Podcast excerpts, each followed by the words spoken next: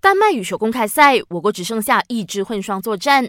陈炳顺、吴柳莹在苦战将近一个小时之后，以二十六比二十四、十三比二十一、二十一比十一战胜印度对手，有惊无险闯入混双八强。他们接下来会接受韩国组合徐承宰、蔡友丁的挑战。可惜，另一支国羽头号男双谢定峰、苏伟毅两局不敌印尼的世界冠军亨德拉与穆哈默阿山，止步十六强。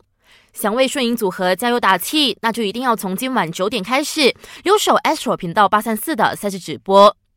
你知道哪一支英超球队手段最脏吗？根据一九九二年英超成立以来各队的红黄牌数的统计显示，切尔西吃下的红黄牌数量占最多，而德比郡则在球队每场比赛的平均吃牌数高居榜首，成了英超史上手段最脏的两支球队。